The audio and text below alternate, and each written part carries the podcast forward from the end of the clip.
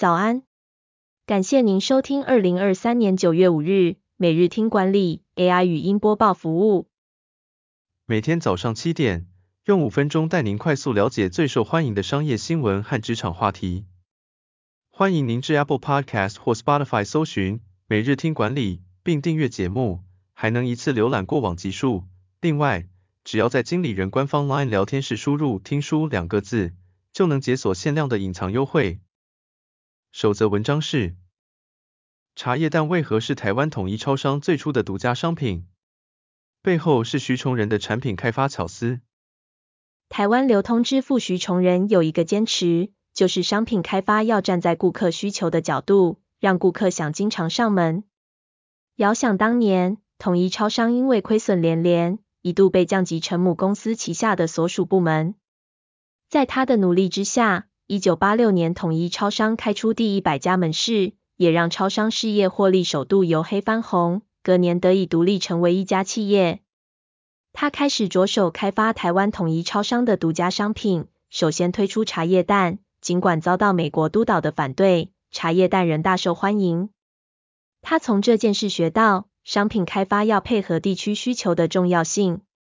他拒绝母公司建议的三明治和汉堡，大胆引进御饭团和关东煮，因为他认为台湾和日本的饮食习惯相近，更容易让台湾人接受。徐崇仁也在餐饮品项中加入御饭团和关东煮，这两种速食商品在台湾市场站稳脚步，证明了他商品开发策略的成功。第二则要带您关注。十四年来最差的一季，三星获利暴跌百分之九十九，南韩科技巨头怎么了？韩国三星电子第二季营业利润暴跌百分之九十九点三，主要原因是记忆体晶片需求下降。疫情解封后，人们纷纷外出，对电子产品的需求下滑，晶片需求也相对锐减。三星晶片制造部门连续两个季度出现亏损。整体利润下降百分之九十五，晶片需求疲软不仅影响三星，全球前十大晶圆代工业者也受到影响。研究机构指出，终端需求持续疲弱，再加上淡季效应，首季全球前十大晶圆代工业者营收季跌幅达百分之十八点六，约新台币八千一百九十亿元。竞争对手的崛起也对三星造成压力，华为。小米等中国品牌已经成为全球市场上的主要竞争者，并在中国及欧洲等市场有强大的优势。中国消费者对于国产产品的偏好也在渐增。对三星而言，这样的趋势无疑带来经营压力。然而，市场分析师预测全球科技行业的低迷即将结束，晶片价格跌幅趋缓，下半年有望出现强劲复苏。尽管三星对下半年营收预测保守，但分析师乐观其成。面对挑战，三星将需要制定新政策来提振营收。第三则新闻是，中国做半导体的方式要检讨。蒋尚义首次曝光前往中国的心声，不被信任，感觉很差。红海半导体策略长蒋尚义在电视节目中分享了台积电的成功秘诀。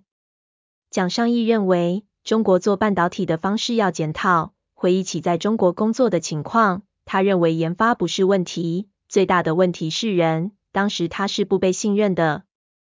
而台积电之所以能成功，第一点是独特的商业模式，另一个关键在于张忠谋把全公司的技术整合起来，在技术扩展时，对每个厂的要求都有一样的制度、一样的标准。第三点则是时机正确。因为当时的财经政策决定要发展半导体，创造了一个环境，给一批非常优秀、土生土长的台湾人很大的机会，让他们展现长处。另外，人才也是重要关键。蒋尚义称赞，在台湾长大的人多半很聪明、很勤奋、有纪律，还很有创新意识，这些都是半导体业很需要的优势。最后带您关注，开刀九次。连医生都劝他别打球了。郭泓志如何克服职涯瓶颈？前美国职棒大联盟球星郭泓志有不死鸟的封号，因为他生涯开过九次刀，每次进手术房，医生都叹气、摇头，劝他别打了，他人一次次重新站上投手丘，在美国职棒大联盟留下传奇故事。他在美国职棒大联盟中效力于洛杉矶道奇队，是台湾首位登上美国职棒大联盟的左投手。郭宏志在二零一零年创下三十六位左打者连续未被击出安打的纪录，并成为道奇队史上防御率最低的投手之一。郭宏志认为，成功的关键是全力以赴，对每场比赛都当作最后一场来投。他在职业生涯中遇到多次伤病，但他从不放弃，坚持回到球场。他的成功哲学是从困难中磨练出经验和体悟。感谢您收听。我们将持续改善 AI 的语音播报服务，也推荐您订阅经理人电子报，我们会将每日 AI 播报的文章寄送到您的信箱。再次感谢您，祝您有个美好的一天。